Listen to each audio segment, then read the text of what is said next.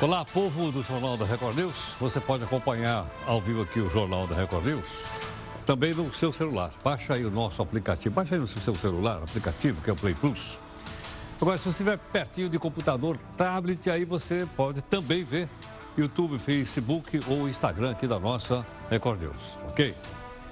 Bom, o Faísca, que é o anti-herói aqui do Jornal da Record News, vai para a Copa do Mundo Feminino da França. Muito bem.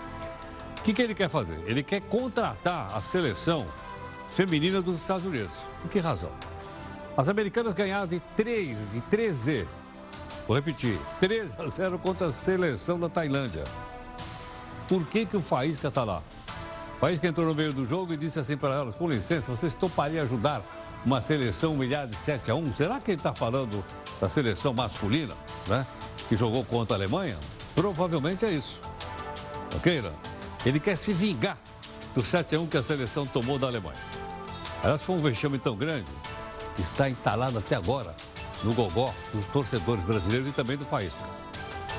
Assim, na hora do jogo, ao invés, ao invés de escalar o Caicai, o Caicai é o Neymar e seus amigos, aí ele põe a seleção da, dos Estados Unidos. Na sua opinião, por que, que o futebol feminino não decola no Brasil? Tem ideia, não? Você pode mandar a sua opinião aqui para mim através das redes sociais da nossa Record News. Dá uma olhadinha no nosso portal, que é o r7.com. Vários assuntos aqui, bababá, o assunto que eu tinha lá sumiu. Onde é que ele está? Bom, em suma, uh, tinha aqui a respeito do, do Bolsonaro. Ele sumiu aqui, cadê ele? Vazamento de mensagem, acho que o Bolsonaro ficou aqui escondidão aqui em cima. Ó. Mas eu vou dizer para você porque eu vi antes. Bolsonaro acredita que a reforma da Previdência vai ser aprovada. Você vê que a gente tem que ter imaginação. Se não tiver imaginação, as coisas não funcionam. Vamos agora com outras notícias para você saber de fato que país é esse. Quatro políticos do PT, Partido Progressista, viram réus acusados de corrupção. O pedido de liberdade de Lula será julgado no dia 25 no Supremo. O superministro Sérgio Moro se oferece espontaneamente para explicar no Senado mensagens trocadas com procuradores da Lava Jato. A Anvisa libera o cultivo de maconha para laboratórios produzirem remédios. Você acha que esse é o primeiro passo para a liberação do consumo recreativo? Mande aqui sua opinião para a gente através das redes sociais aqui da Record News ou então no meu Zap Zap, que é 11 São Paulo. Anote aí, 942-128-782. Me engana que eu gosto. Juízes do Mato Grosso, afastados por corrupção, recebem aposentadoria de quase 2 milhões de reais em seis meses. Em que país será que a gente vive, hein? Ah, mas que vergonha! Bom, nós continuamos aí a nossa série de depoimentos sobre a reforma da Previdência. Um contra e outro a favor. O relatório vai ser apresentado na próxima quinta-feira. Vai sair fumaça. A gaveta do Jornal da Record News. Até quando o Rio Tietê vai continuar transportando mais de 100 quilômetros de esgoto a céu aberto?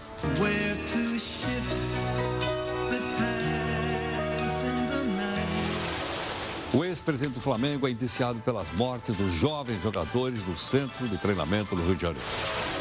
Crianças pagam mensalidade em escola na Índia, com o lixo retirado das ruas da cidade. Uau! Aprovada no estado do Alabama, castração química para estuprador de crianças. Detalhe, só depois de cumprir pena na cadeia. Só agora a Alemanha planeja acabar com a cura gay, que é praticada atualmente por entidades religiosas alemãs. Veja aí a nossa imagem do dia. Ao invés de animais vivos, que frequentam o circo desde a época romana, agora os animais são holográficos. Olha esse elefante aí. Parece o Dumbo. Este jornal da Record News aquele que está em multiplataforma. Por meio delas você pode cobrar da gente busca de isenção, busca de interesse público. Ah, detalhe, não esqueça que você participa das lives também através das nossas mídias sociais.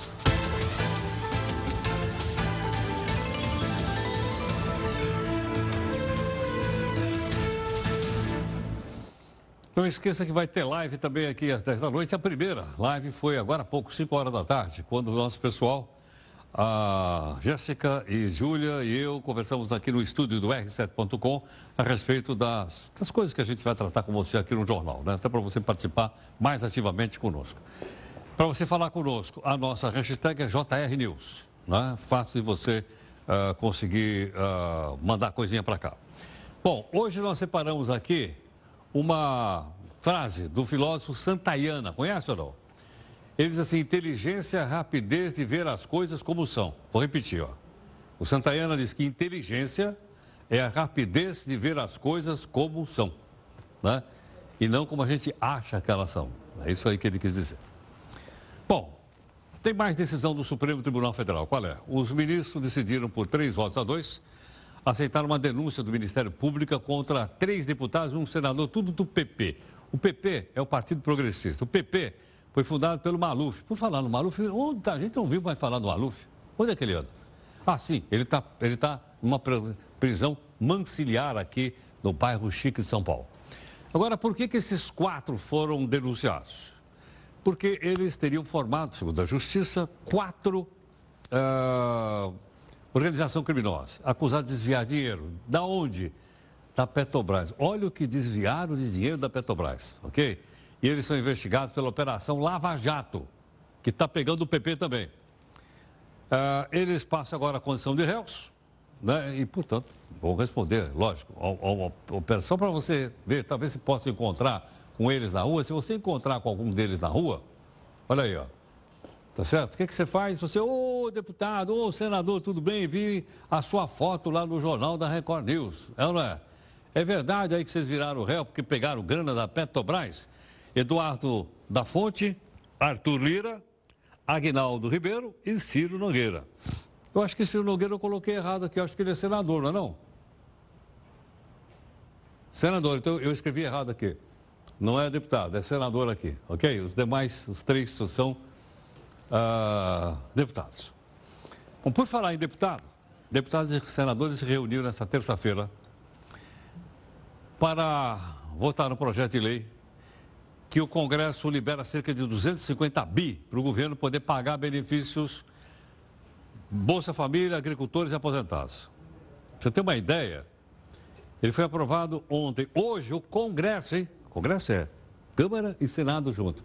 Quando eles querem, trabalham rapidinho. De um dia para outro, pimba, aprovado. Foi aprovado por unanimidade, tanto por deputados como senadores, e agora vai para a sanção do presidente Bolsonaro. Apesar da importância do assunto, outro tema que tomou conta do plenário, Sérgio Moro e os procuradores do Ministério Público. Aí começou lá um bate-boca que você vai ver agora. O senador Humberto Costa, que é do PT de Pernambuco, ok não? Ele começou a sessão e pau no Moro. A Lava Jato está sendo criticada pelos seus excessos, por se colocar acima do Estado de Direito. Agora, depois de cinco anos de iniciada, ela está ferida de morte por si mesma. O tiro fatal veio dela, foi dado de dentro. Seu mecanismo ilegal de funcionamento foi exposto na fala dos seus principais protagonistas. Hoje, o ministro Sérgio Moro é espectro na esplanada que assombra o Planalto está isolado diante da imensa promiscuidade vista e deveria pedir demissão, deveria sair do governo, porque não tem autoridade política nem moral para conduzir a Polícia Federal, que é subordinada a ele, permanecendo na condição de ministro. E os procuradores da Lava Jato precisam também serem afastados dessa operação. E agora, o outro lado. Veja aí o que disse o Major Olímpio, que é do PSL. Eu não tenho a menor preocupação. Nós não temos preocupação com CPI, com convocação do Sérgio Moro, de procuradores. Quem está do lado da lei, da verdade, quem não está ali, que não é ladrão, que não são esses patifes criminosos que dilapidaram o povo brasileiro, que já estão na cadeia, um monte, e tantos outros vão para o mesmo caminho. não tem a menor preocupação. Não vão conseguir fazer um teatro para tentar dizer: olha, os criminosos são mocinhos e os mocinhos são criminosos. Na realidade, os mocinhos são sim os procuradores da Lava Jato, que numa operação e num contexto de operação estiveram unidos de propósitos exatamente para desmantelar a pior e a maior quadrilha que já se apoderou do patrimônio e da dignidade do povo brasileiro. Bom, e o bate-boca não foi só no Senado, você dois senadores. Teve também na Câmara dos Deputados. Vamos lá. O deputado Pedro Uxai, do PT, né, desceu o cacete no morro. Dá uma olhada aí. O que se demonstrou nas denúncias do SAI Intercept mostra e demonstra, primeiro, nós dizíamos que não havia prova porque não havia crime do presidente Lula. O próprio Deltão Dallagnol diz, diz, não temos prova. Não só não tinha prova, como não tinha convicção e pediu ajuda para os colegas porque ele ia apresentar uma denúncia sem documento, sem prova. E aí, Sérgio Moro, o juiz ajuda, orienta o processo que depois vai julgar. Deputado Hélio Costa, é que nem um juiz que apita um futebol, apita o pênalti, cobra o pênalti e impede o goleiro de se movimentar e faz o gol e depois vai para a galera. Esse é Sérgio Moro.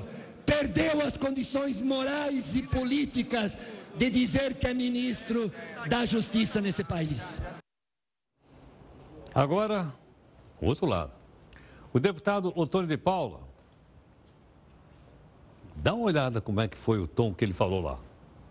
De desconstruir a maior operação já realizada do combate à corrupção do mundo e que prendeu a maior quadrilha de corrupção desse planeta. O alvo, senhores, não é o ministro Moro. O alvo não são os procuradores. O alvo é o governo do presidente Bolsonaro. Contratar um hacker para violar o sigilo de autoridades é a demonstração do desespero do crime organizado contra a Lava Jato. A clonagem do telefone do ministro Sérgio Moro revela a única disputa de verdade que existe no Brasil: a guerra para sabotar o governo derrubar Moro, jogar uma pá de cal na Lava Jato, soltar Lula e nos levar novamente ao obscurantismo da corrupção. Mas não conseguirão, porque nada podemos contra a verdade a não ser pela verdade. Vocês tentaram, mas a Lava Jato continua de pé o ministro Sérgio Moro cumprirá o seu papel no governo Bolsonaro. Portanto, salve a Lava Jato e salve o ministro Sérgio Moro. Mas a coisa não ficou aí, não. Ficou muito animado, o debate era muito, muito grande, os deputados estavam bastante até emocionados, como você viu aí. Depois de ser comparado com o juiz de futebol, o ministro Sérgio Moro foi chamado de ator. Dá uma olhada. As conversas não dão margens à dúvida. O juiz tomou o lado. Sérgio Moro assumiu a sua camiseta político-partidária para interferir no processo democrático brasileiro, para solapar a soberania nacional, a soberania popular do voto direto numa eleição. O juiz não foi juiz, o juiz foi ator político partidário durante o processo que encaminhou este golpe e que determinou os acontecimentos que ocorreram na eleição que levou Bolsonaro à presidência. Quinto, o conteúdo dos diálogos não foi negado por Sérgio Moro e por Deltan Dallagnol. Isto é o mais impressionante. Tudo aquilo que foi divulgado, diz Moro e diz Dallagnol. Fizemos mesmo. Desafiamos a lei do país. Fizemos o conluio. Interferimos no processo eleitoral impedimos entrevistas, atuamos como líderes de Bolsonaro e receberam a, e receberam a recompensa. Deram o ministério a Moro e querem dar uma vaga no Supremo. Mas eu digo desta tribuna: Moro não pode continuar sendo ministro da Justiça do nosso país. Bom, como você viu, de um lado, do outro lado, o pessoal estava bastante animado. E quem respondeu aí para defender o ministro Sérgio Moro foi o deputado Kim Kataguiri. Primeiro, diziam que iam parar o país, que o Brasil não ia aceitar ter o impeachment da ex-presidente Dilma Rousseff, que iam colocar fogo, algumas centrais sindicais falavam que ia pegar em armas, que ia fazer barricada, que não ia votar nada aqui, que ia obstruir tudo, que não ia passar nada, que não ia ter impeachment. Teve impeachment, o país seguiu em frente. Depois vieram com a propaganda de que se fosse aprovar a PEC do teto, a chamada PEC do fim do mundo, né, do apocalipse, o mundo não acabou até agora, todos nós estamos aqui, a PEC foi aprovada há muito tempo, ia também parar o país, iam obstruir tudo, não ia votar nada, não ia passar nada, ia barrar tudo, continuou. Depois disseram que se aprovasse a reforma trabalhista com o fim do imposto sindical, as centrais sindicais iam tomar o país, iam colocar fogo em tudo, iam parar o plenário, não ia votar nada, ia obstruir, não tem acordo com a reforma trabalhista com o fim do imposto sindical. O que aconteceu? Reforma trabalhista aprovada, imposto sindical obrigatório uh, acabado e ainda assim plenário continuou votando, a sociedade continuou correndo, o Brasil continuou andando. Da mesma maneira acontece agora. Né? Dizem, não, se formos discutir essa reforma previdenciária, se não formos discutir antes os, os grampos, os vazamentos do ministro Sérgio Moro, não vamos votar nada, não vamos aprovar nada. Primeiro que isso já demonstra uma atitude absolutamente antirrepublicana desses que adotam essa postura. O que é, eu pergunto aos senhores, o que é que o senhorzinho que está lá no interior do interior do país, capinando, esperando ter uma oportunidade melhor de trabalho, esperando ter algum subsídio, por exemplo, do Plano Safra, que está no PLN 4, ou a senhorazinha, a senhora, senhorazinha que está esperando receber o Bolsa Família, ou aquele que está esperando receber sua aposentadoria. O que é que cada uma dessas milhões de pessoas tem a ver com o ministro Sérgio Moro ou com qualquer outra pauta que envolva a esplanada dos ministérios. Bom, e aí? Acabou a confusão? Acabou o bate-boca? Não, continuou. A deputada Maria do Rosário, que é do PT, logicamente, ela também tem o direito, e ela usou o plenário, usou o púlpito, né? E também desceu a lenha no Moro. O que o Brasil viu através das páginas ou, enfim, dos escritos na internet pelo Intercept, mostra uma atuação criminosa e vil.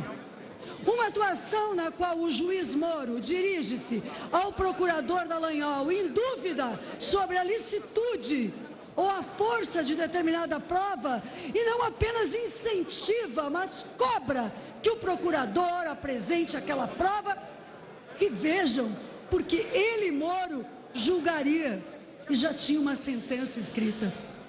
O juiz Moro agiu em relação a tudo isso como uma peça na qual ele estava no papel de juiz, no papel de acusador e ao mesmo tempo atuava e grampeava o escritório de advocacia que tinha a responsabilidade de defesa do presidente Lula. Então ele se adiantava aos argumentos da defesa. Como é possível alguém exorbitar tanto do poder, pensar-se acima de todas as instituições, mesmo que um ser humano, uma pessoa, acredite-se com a razão, qual é o direito que tem de manipular provas? Qual é o direito que tem de instituir-se no sentido da advocacia administrativa, de prevaricar, de formar uma quadrilha por dentro do Estado. Bom, é um do lado de cá e outro do lado de lá. A deputada Carolina de Tone, né, bateu também, dizendo e defendendo o juiz Sérgio Moro. Vamos ver? Não foi só o ministro Sérgio Moro nem os procuradores, foram delegados federais e outros agentes da Receita Federal que colocaram à vistas do mundo esse esquema nefasto que foi feito pelo PT e demais partidos da oposição que tornaram a corrupção um método de Estado, um modelo de estrutura de Estado. E se não fosse graças a esses homens e mulheres corajosos da Operação Lava Jato, esses, esses atores da Operação Lava Jato, até hoje estaríamos refém desse esquema corrupto de poder.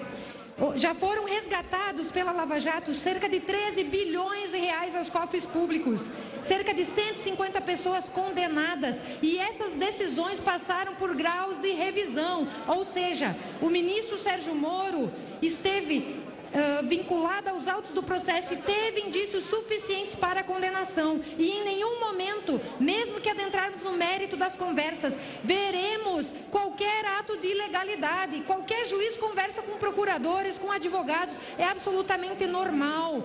E isso e nada de legal foi cometido. O que a gente tem que investigar é sim o crime cometido pelos hackers, que a gente não sabe a mando de quem fizeram o que fizeram, mas nós devemos investigar e ir até as últimas consequências, mas não podemos admitir que o ministro Sérgio Moro, que se tornou sim um símbolo da justiça, um bastião da moralidade do Brasil, seja maculado em sua honra, porque ele é um homem honrado, ele e os procuradores da Lava Jato. Bom, esse foi o bate-boca, então, primeiro você viu no Senado, agora você viu na Câmara. Viu um lado, viu o outro lado. Logicamente, daqui para frente é por sua conta e risco. Você pode agora formar sua própria opinião. Imagino que você já tem outras notícias, nós aqui mesmo demos. E com o pessoal falando assim diretamente, eu acho que a gente né, se envolve mais e pode formar melhor a opinião. Sua, você forma a sua opinião. O Moro, que foi citado agora há pouco, se ofereceu para explicar. Ele deve ir na comissão do Senado, é, falar por que, teve conversas vazadas com o procurador Delenhol né, e Moro. Vai ao Senado, vai no dia 19 desse mês, semana que vem. A data foi marcada depois de um acordo lá que teve com o presidente do Senado e tal. E ele deve ir também na Câmara dos Deputados. Né. Ele uh, vai indo espontaneamente, não está sendo convocado. Eu acho até que ele está se antecipando, porque provavelmente ele seria convocado, né? aí ele seria obrigado a ir. Então ele está se adiantando. Vamos ver o que, que vai dar essa história toda. Rápido intervalo, não. Então vamos continuar agora para você participar conosco aqui nas nossas lives.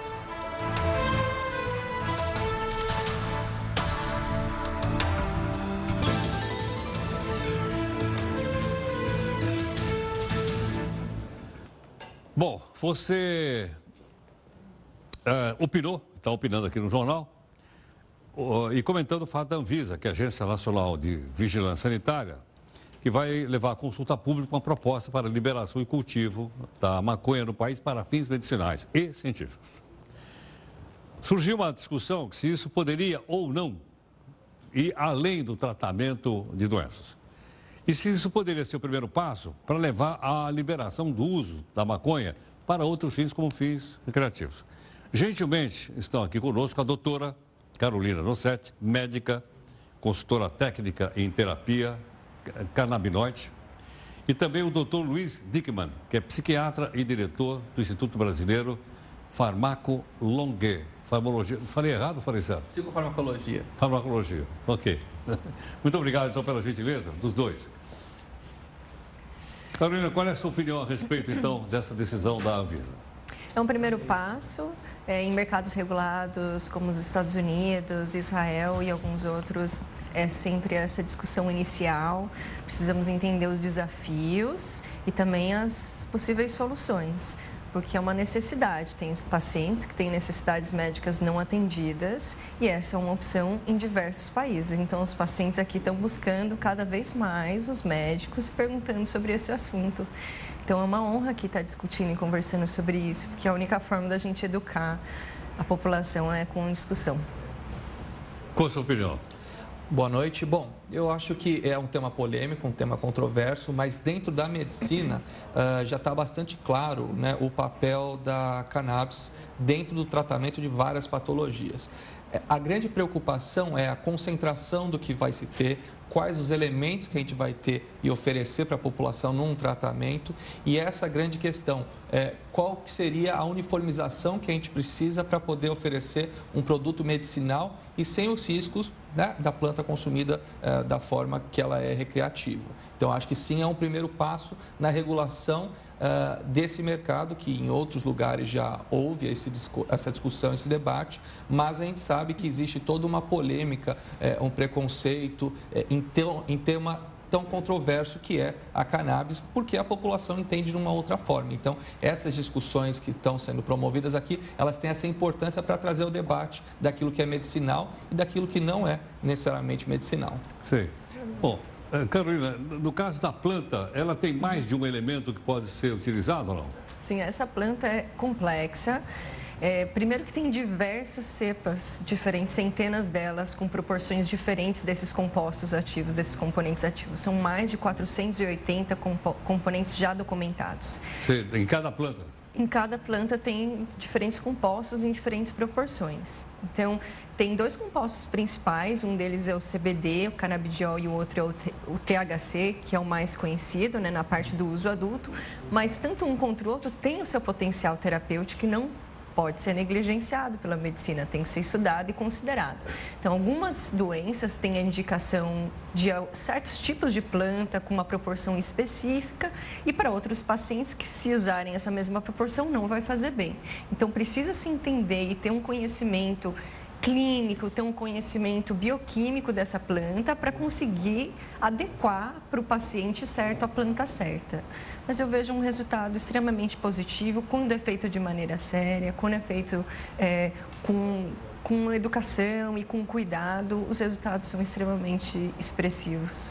Agora, Luiz, por que, que ganha uma projeção tão grande na sociedade? Eu suponho que outras drogas também devem ser matéria-prima para outros medicamentos. MOP, por exemplo. Se a gente for pensar, né? Por, por, que essa, esse debate todo da maconha? A grande questão seria o consumo em larga escala que existe e os males associados a alguns usuários, principalmente os usuários pesados, que vão desenvolver uma série de transtornos, principalmente quando ligado a uma predisposição genética. A, a grande questão, né, o THC, o tetraído canabidiol, que seria o, o, o, mais conhecido, que dá o barato, que as pessoas tanto conhecem, ele tem é, algumas restrições maiores em relação à psiquiatria e o cuidado com ele tem que ser muito maior, por risco de psicose, risco de outras doenças causadas, né? É, eventualmente crises de pânico. Então, dentro da psiquiatria é muito comum a gente que está do outro lado ver os problemas associados ao uso na população em geral que usa de forma indiscriminada, a planta na maneira fumada. O que a gente está discutindo aqui é os elementos separados e como isso pode ser usado de uma forma terapêutica e não simplesmente a minha opinião em relação à liberação indiscriminada como acontece em alguns lugares poucos. E os resultados que se obtêm em alguns lugares né, é, também são controversos. Por exemplo, é, existe o crescimento de violência em alguns lugares em que houve legalização em parte. Por quê? Porque outras áreas, porque você tira o dinheiro, e essa é uma parte boa, do mercado ilegal e passa para o mercado legal, mas isso não é liberado de uma forma é, geral. Então, acaba tendo redução de recursos para os narcotraficantes. E aquilo acaba gerando problemas em alguns lugares. Então, essas discussões acabam tomando né, tantas posições a favor quanto contra, elas vão encontrar argumentos bastante convincentes. Então, a grande questão que eu acho que dentro da medicina a gente tem que tratar dos elementos separados, ou seja, a partir do momento que a gente pega os elementos, o THC e o CBD, o THC, apesar de ter essas características, também tem as suas utilidades, mas a grande questão é saber a concentração quanto de um e quanto do outro. E para isso a gente precisa de uma homogeneização. Não existe isso na planta, né? É, naturalmente é, que está sendo. Você tem as cepas, você pode produzir e tem os cruzamentos. As pessoas fazem cruzamentos para obter normalmente mais THC, plantas que dão mais barato. E aí entra a preocupação de nós psiquiatras do risco que isso tem para a população. Agora, Carolina, será que as pessoas temem que a produção não fique confinada só para os laboratórios, travase, e as pessoas comecem a plantar então maconha em casa? É, plantar cannabis em casa é uma realidade em diferentes países. É, e sim, existe uma preocupação com relação a esse uso né, em formas separadas, porque ex existe algo que se chama efeito comitiva, onde os componentes da planta, como um todo, usados de maneira conjunta, eles têm um efeito colateral menor, possibilidade de efeito colateral menor e uma maior efetividade. Então, eu, o que eu observo na minha prática clínica, tanto aqui no Brasil quanto dos colegas de fora é que o uso de planta, da planta inteira, tem um resultado melhor do que a resposta que a gente tem com os componentes isolados. Então, eu acho que é, primeiro, identificar que isso é uma planta. É, cada planta, se a gente colocar a mesma, fazer um clone, colocar dois metros de distância, vai ser uma outra planta. Assim, claro, guardadas as devidas proporções. Então, a gente tem que encarar isso como uma planta que tem certas variações, sim, e se a gente sabe usar direito, os efeitos são os desejados, porque tem paciente que tem resposta positiva com THC, mas é muito mais seguro se ele usar isso de forma não isolada, porque tem outros componentes ali que diminuem a quantidade de efeito colateral. Os cientistas chamam isso de efeito comitível e efeito entourage. Então, é essa é, a necessidade de ter a planta inteira é para segurança do paciente mesmo. E aí, Luiz, como é que é? Exato, né? Eu, é um trabalho que eu admiro muito. Uh, a gente sabe que as pessoas que uh, estudam uh, a cannabis e existe esse efeito comitivo que é a associação dos fatores, mas eu penso muito em questão da segurança. Os grandes trials, ou seja, os grandes estudos que são chamados duplos cegos, randomizados, com placebo, controlando, é muito difícil você fazer com fitoterapia, né? O que a gente faria com a planta. Como ela falou, depende do lugar onde você planta, que tipo de solo você tem, qual a iluminação, qual a umidade qual é a região, se é região tropical, equatorial, tudo isso vai influenciar na quantidade das substâncias que vão ter lá. Então, uma planta não vai ser igual a outra. E essa é a grande questão. Para a gente conseguir estudar e ter dados, a gente, né, na ciência, a gente é muito baseado nas evidências. Ou seja, eu preciso conseguir replicar aquele meu achado no Brasil, eu preciso replicar na Alemanha, eu preciso replicar no Japão, na África, em qualquer lugar que eu Essas estude. pesquisas já estão sendo feitas? Sim, existem vários estudos, porém, né, todos os estudos é, precisam de recursos financeiros. Então, quanto mais indivíduos eu coloco num trial, que são chamados esses estudos, esses clinical trials, esses estudos clínicos grandes, eles consomem muito dinheiro. E dificilmente a gente vai conseguir um órgão público, né? É, CNPq, FAPESP, as universidades estaduais, federais, é, tendo grandes somas de dinheiro para fazer um estudo desse, para a gente poder comprovar, porque senão fica muito em estudos pequenos. E aí no estudo pequeno a gente pode ter uma variabilidade, ou seja, é, a gente não sabe se aquele achado foi ao acaso ou não. E na planta a mesma coisa. Então, eu entendo, eu respeito muito a questão que sim, se eu der a planta inteira, a própria natureza faz com que os elementos agindo em conjunto minimizem um efeito ou outro, Porém, a gente perde a questão de saber o que, que a gente está usando e como a gente está usando. Então, essa é a minha ressalva em relação à planta inteira. Agora, Carolina, os laboratórios pesquisam medicamentos do mundo inteiro todo o tempo. Sim. Não é verdade? Alguns vão para frente, são aprovados, outros são abandonados, porque a pesquisa não. não é? E eu suponho que eles devem estar fazendo pesquisas com outras plantas também, além da maconha. Sim, sim. Não é verdade? E não só no Brasil. Hoje os laboratórios praticamente são globais. Né? Agora, quando a Anvisa uh, libera no Brasil, a impressão que dá é o seguinte: bom, liberou porque os laboratórios brasileiros vão pesquisar. Quando eu suponho que já existem pesquisas sobre maconha fora do Brasil. Sim. Como o Dr. Luiz mencionou, realmente é muito caro para fazer esses clinical trials e a tendência é que só as big pharmas tenham essa, esse então, capital Mas não é caro pesquisar qualquer medicamento? É por a gente isso... ouve dizer que eles gastaram, sei lá, sei quantos milhões Sim. de dólares para chegar na astatina, que é bom para velho como eu, para baixar lá o, o colesterol. Certo ou não? E depois eles ganharam muito dinheiro vendendo, vendendo o medicamento no mercado. Então, a gente está querendo colocar cannabis, que é uma planta, numa caixinha que é de remédio, né? em, em termos de usar o mesmo parâmetro de pesquisa de um componente isolado para um, para uma planta que tem mais de 480 já documentados. Eu acho que vale a pena uma reflexão se o modelo de pesquisa. Porque, desculpa, só assim, agora... eu digo popularmente, eu, eu, eu sou leigo também. Eu fico imaginando o seguinte: vou, vou, lá no supermercado, compro então a planta, faço um chá, não é? Como tantos a gente toma é, aquele Exato. monte de chá. É, não é? Um é chá porque é bom para enxaqueca, sei lá o quê. A segurança é a mesma, tá? A quantidade de pessoas que morreram por chá de camomila é o número de pessoas que morreram por cannabis hoje, overdose. Ah, é? Então é uma medicação segura, é zero.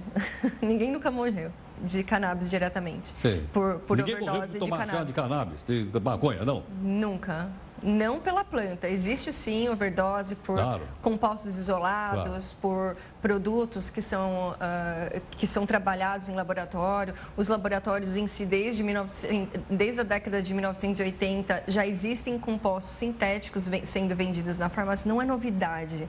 A indústria farmacêutica sabe e não é de hoje, tanto é que fizeram os compostos isolados. É pra, porque para eles é, economicamente eles têm que ver um retorno e um, uma planta não é patenteável, então eles precisam de compostos isolados que eles possam patentear claro. e ter o retorno do seu investimento. Patentear a molécula, como é que fiz?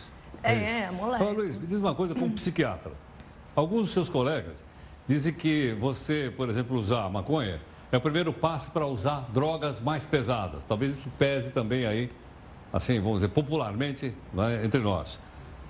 É possível isso? Não é possível? Não, é Depende uma... da química de cada um. Exatamente. Como é, que é, é uma afirmação muito complicada de ser feita. Né? Uh, os estudiosos realmente uh, não é uma porta necessariamente de entrada para nada, é uma substância isolada em si, como o álcool é também, como outras substâncias são também, mas existe um preconceito muito arraigado por conta de como se faz o uso, quem faz o uso. É muito diferente, por exemplo, num contexto religioso, né, já usado há milênios, que eles iam naquele momento faziam uso de alguma substância, por exemplo, uh, o Santo Daime né, faz né, o uso de um cipó, o chá de ayahuasca, naquele momento, naquelas, naquele, naquele setor. Inclusive, algumas áreas usam o que é chamado de Santa Maria, que seria né, a cannabis também. É, mas naquele lugar, se aquele é, frequentador vai para outro lugar e acende um cigarro de maconha, aquilo já não é bem visto por aquelas pessoas que partilham daquela crença em si. Então, a grande questão é essa: se a gente não tiver um, um órgão público para estudar é o que ela falou. Não existe patente dentro da natureza. Eu não posso patentear é, o ômega 3 ou uma planta tá. inteira, porque é uma coisa da natureza. Então, o que a, o que a indústria precisa é achar um nicho é, ou uma forma de veicular aquele produto. A spray é nasal, é pastilha, é isso, que ela possa eventualmente comercializar, ou alguma substância isolada numa concentração X, Y ou Z porque a planta em si não é patenteável, assim como o ômega 3 não é patenteável ou nada disso. Mas, se o governo não agir, já que é um fitoterápico, a gente não vai conseguir estudos grandes, porque se você é, não patenteia, você não vai ter o retorno e ninguém vai investir milhões de dólares, como você falou. Então, quando que você tem uma estatina nova? Quando você tem um, uma molécula derivada da simvastatina, que você encontra que tem uma, uma duração melhor, menos efeito colateral, eu estudo, gasto meus milhões, só que depois a Anvisa, o FDA, os órgãos sanitários do mundo vão aprovar e eu vou ter aquela exclusividade da patente por 20 anos depois da descoberta da molécula. O que pode acontecer a mesma coisa com, com os derivados da maconha. Então, mas aí eles precisam, teria que ter um pulo do gato né? Para você conseguir fazer uma concentração XYZ ou um derivado para você poder ter patente, porque é uma planta. Não, não, planta não tem patente. Então, quem precisa estudar isso, normalmente são os órgãos públicos, porque é quem tem interesse para a população. A gente sabe que existem benefícios indiscutíveis, por exemplo, em criança com epilepsia, em algumas doenças neurológicas, em algumas doenças psiquiátricas. Agora, a gente precisa de estudo maior. E para ter estudo maior, precisa de dinheiro. Se não vai vir da indústria farmacêutica, tem que vir do governo, dos órgãos públicos. Né? Eu, eu, queria complementar o claro. colega que eu vejo no meu dia a dia a cannabis também como uma porta de saída. Existem hoje estudos do uso da cannabis é, para diminuição da fissura desses pacientes que são dependentes químicos é, e também por ser seguro, né? Tem diversos medicamentos que são usados no apoio desse desmame de, de, dos dependentes químicos e a cannabis medicinal pode ser uma opção terapêutica mais segura e com menos efeitos colaterais, dependendo da cepa. E lembrando que são centenas e centenas e centenas de cepas. Então, um estudo clínico vai considerar uma cepa. E o paciente que precisa de duas cepas, uma cepa de manhã e uma cepa diferente de noite, uma que te dê energia e uma que talvez te dê sono. Então, talvez essa solução de estudo clínico de uma cepa só não seja suficiente. E eu observo também na minha prática clínica que esses medicamentos que são feitos de clone, de plantas, então o mesmo medicamento, quando usado depois de alguns meses, não é mais, não é mais efetivo como era no começo. Existe uma saturação dos receptores, então é importante também que se considere que, diferente das outras medicações que se tomam um comprimido três vezes por dia para sempre, essa não é assim. Essa existe a possibilidade de ter que usar em conjunto com outra, outra cepa ou com uma suplementação em específico é um pouco diferente. Eu acho que isso tem que ser considerado, mas também é considerado como droga de saída em alguns casos. É. Então, aí nessa questão realmente é o que eu falo. Dentro da ciência, a gente acaba virando muito São Tomé, né? Então, eu, eu entendo, é, eu não critico, porém, se você falar assim, Luiz, você, eu não usaria. Né? Eu, meus pacientes perguntam, Luiz, você é a favor ou contra? A maconha em si, eu falo assim, se você puder não usar, eu prefiro. Porque, de fato, a gente vê indução de psicose né, com a maconha fumada, principalmente algumas cepas. Então, as mais famosas, cannabis é, sativa e a índica. A índica tem mais CBD, a sativa tem mais THC, que é o alucinógeno. Então, tem diferentes plantas, né? tem diferentes formas de ser usada, mas é aquela primeira coisa, se eu não tenho certeza do que eu estou usando e como eu estou usando e qual vai ser o efeito naquela pessoa, eu prefiro muitas vezes abrir mão ou usar aquilo que eu sei que vai ser seguro. Por exemplo, o CBD tem uma segurança bastante estabelecida, que é a parte, né, o ansiolítico, o calmante uh, da cannabis. Então, nesta parte em específico, é, eu acho mais difícil a gente conseguir falar assim, olha, usa essa cepa de manhã, usa essa cepa à noite, faz desse jeito, faz daquela forma, porque a gente perde o nosso controle. Né? E uma das coisas que uh, a medicina diz é, é, saber exatamente o que eu estou fazendo e como eu estou fazendo. Então, essa é a minha dificuldade nesse momento. Né? É, é por isso que eu falo assim, quando os meus pacientes me perguntam, você é a favor? Eu falo que não.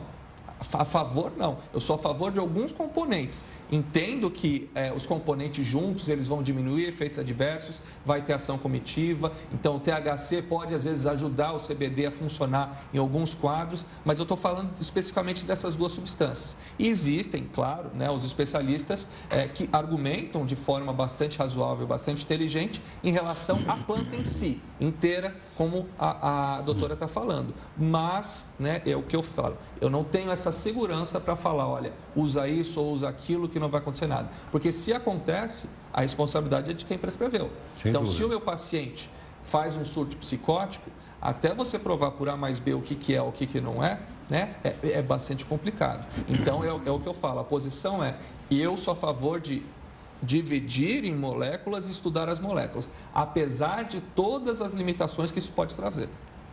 Bom, queria agradecer a gentileza. Luiz, muito obrigado. Um prazer, prazer conhecer. Carolina, muito prazer. grato, viu? Muito obrigado pela gentileza. Muito obrigado. Bom, gentilmente aqui, doutora Carolina Nossetti, médica, consultora, técnica, participando conosco, doutor Luiz Dickman, que é psiquiatra, diretor do Instituto Brasileiro de Psicofarmacologia, aqui conosco também. E, obviamente, eu, eu, eu espero, né, com a participação deles, você possa ter entendido como eu, prestei a maior atenção para entender. Sou leigo como você, né, às vezes tenho dificuldade de entender. Mas eu acho que a gente precisa aos poucos se inteirar de um assunto como esse que mexe com a sociedade brasileira. E você opina agora aqui na live. Muito obrigado. O plenário do Supremo vai decidir se liberta ou não aquele pessoal que foi condenado em segunda instância. Entre eles, o ex-presidente Lula. O placar já está 2 a 1 um contra a libertação. Lewandowski votou a favor da libertação. A Carmen Lúcia e o Faquim votaram contra. Ainda faltam sete votos, porque são dez que decidem e o presidente só vota se houver empate, ok? Falando do ex-presidente Lula, o Supremo marcou para o dia 25 o julgamento de um pedido que ele está fazendo de liberdade, que põe em dúvida, agora é outro, é outro assunto, em dúvida a imparcialidade do juiz e atual ministro da Justiça, Sérgio Moro. O Sérgio Moro condenou Lula na primeira instância, no caso triplex, depois se tornou ministro do governo Jair Bolsonaro. Você viu as sonoras agora há pouco, bate-boca no Congresso. O habeas corpus foi protocolado em novembro passado e conta com dois votos contrários. Já tem dois votos contra. É o da Carmen Lúcia e do Faquin de novo. O presidente da Petrobras, que é o Roberto Castelo Branco, participou hoje de uma audiência lá na Câmara. E ele foi questionado né, sobre o que é que a Petrobras pode fazer para baixar o preço da gasolina e do óleo diesel. Castelo Branco não falou de muitas coisas, mas afirmou que a Petrobras atualmente faz o que ela pode. É, o preço do, do, do diesel era superior ao preço de paridade internacional. Recentemente, esse preço tem sido igual ao preço de paridade internacional. Então, o que era possível fazer no nosso âmbito, fizemos. É, o mesmo se aplica à gasolina.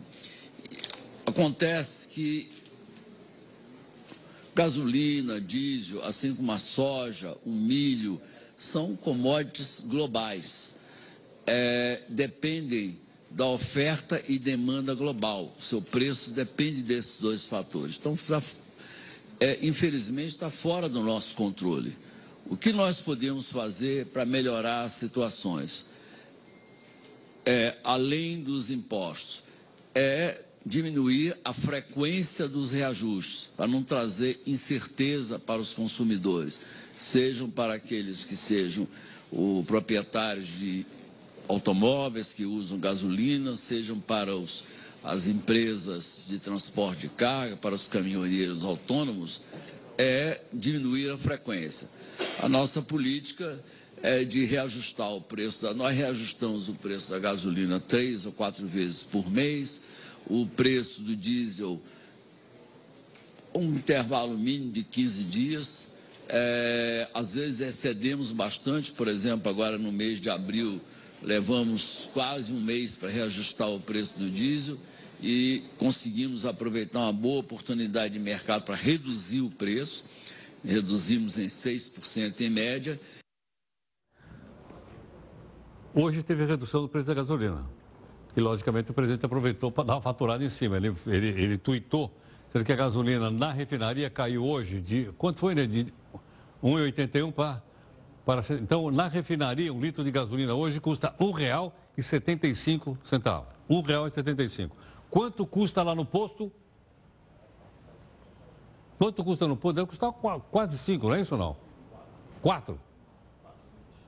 Então, aí, 1,75 lá na, lá na refinaria. Vou encostar o carro lá, pego a minha Kombi, boto a Kombi ali na porta da refinaria e falo, enche o tanque. Aí o cara manda me prender. Olha só, Sete juízes e dois embargadores do Tribunal de Justiça do Mato Grosso foram punidos. Punição. Sabe qual foi a punição? Foram aposentados. E sabe quanto é que eles estão custando? 1 milhão e 800 mil reais em seis meses. Aposentado. Caramba, mas acontece o seguinte: essa turma aí, esses juízes, foram punidos pelo Conselho Nacional de Justiça com a pena de aposentadoria compulsória a mais severa das punições. O que, que, que eles fizeram? Foram flagrados por corrupção. Quer dizer, o cidadão foi flagrado por corrupção, ao invés de mandar o cidadão para o chilindró, porque ele é juiz e desembargador, ele é condenado a ser aposentado e ficar o resto da vida ganhando dinheiro que nós pagamos de imposto. A gente tem o impostômetro aí para mostrar ou não? Está na, tá na mão? Olha lá. Então, olha lá. Olha lá, o Gabriel está na mão. Essas coisas todas a gente tem que ter na mão. Olha aqui, pagamos 1 trilhão 116 bilhões de reais para os cidadãos ficarem lá à vontade, né, nas suas propriedades. Talvez Mato Grosso, propriedade rural, fazendinha, churrasquinho no final de semana, aquela coisa. As colaborações premiadas, que foram homologadas pelo Supremo desde 2015, pela Lava Jato, sabe quanto eles já conseguiram pegar de volta? 785 milhões de reais. 785 milhões de reais, pegaram essa grana e puseram de novo no cofre público. O valor corresponde a 40% aproximadamente dos 2 bilhões de reais que os delatores já se comprometeram a devolver. 2 bilhões de reais que a turma roubou da Petrobras. O relator da Lava Jato, do Supremo, que é o ministro Fachin, vai divulgar mais detalhes uh, nesta quarta-feira. Né? Ele vai fazer uma prestação de contas e diz, se for relevante, vou montar para você, ok? Bom, vamos aqui a mais uma live para a gente voltar já já.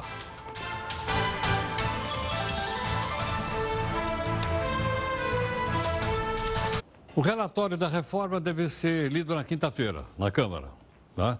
E nós estamos aqui atrás de ouvir pessoas que falam de um lado, falam do outro lado, para a gente formar uma opinião, ok?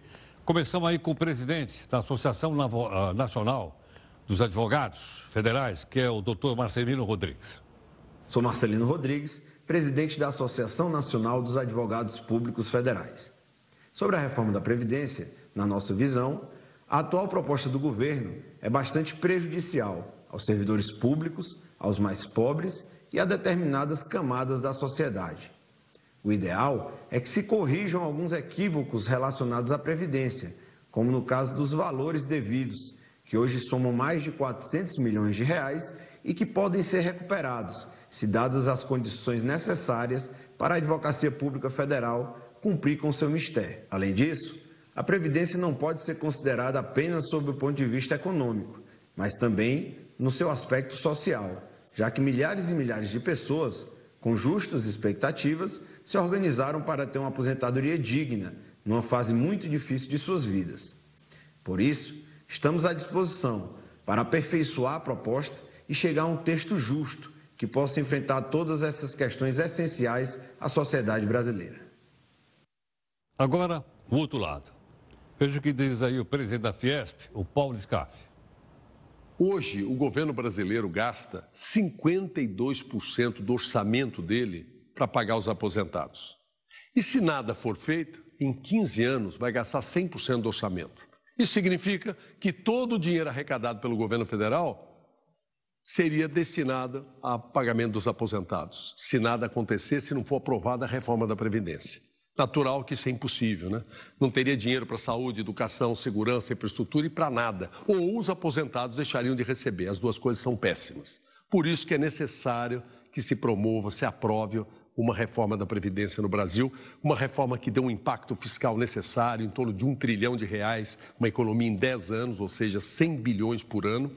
E por isso que quando se discute reforma da Previdência, não se deve envolver com questões ideológicas, políticas, partidárias. A Previdência é uma questão matemática, uma questão de interesse da nação brasileira, é uma questão de necessidade do Brasil aprovar. E nós estamos lutando e apoiando 100% para que se aprove ainda este ano a reforma da Previdência no Brasil. Está aí de novo, duas opiniões diferentes para você avaliar. O Superior Tribunal de Justiça negou hoje um pedido de liberdade apresentado pelo médico, médico não, desculpa, ex-médico, ele foi desfenestrado, o Roger Abdelmaci. O cara foi condenado aí, sei lá quantos anos, por abuso sexual. Desde 2017, ele tem uma pena, foi condenado a 278 anos, mas o homem está em casa. A defesa agora queria um indulto humanitário para ele sendo que ele está doentinho, não sei o que, está tá em vez de punição. O que, que você acha? Deve dar indulto humanitário para ele ou não? É a sua avaliação aí? Obrigado aqui pela sua participação conosco, em nome de toda a nossa equipe aqui. Né? Vamos continuar nossa live aqui no Instagram, Twitter e tal, vai acompanhar conosco. Amanhã, 12 de junho, hum, é dia dos namorados. Ah, então você imagina o que, que a gente vai botar aqui no jornal. Deixa eu dizer que te amo. Deixa eu pensar em você.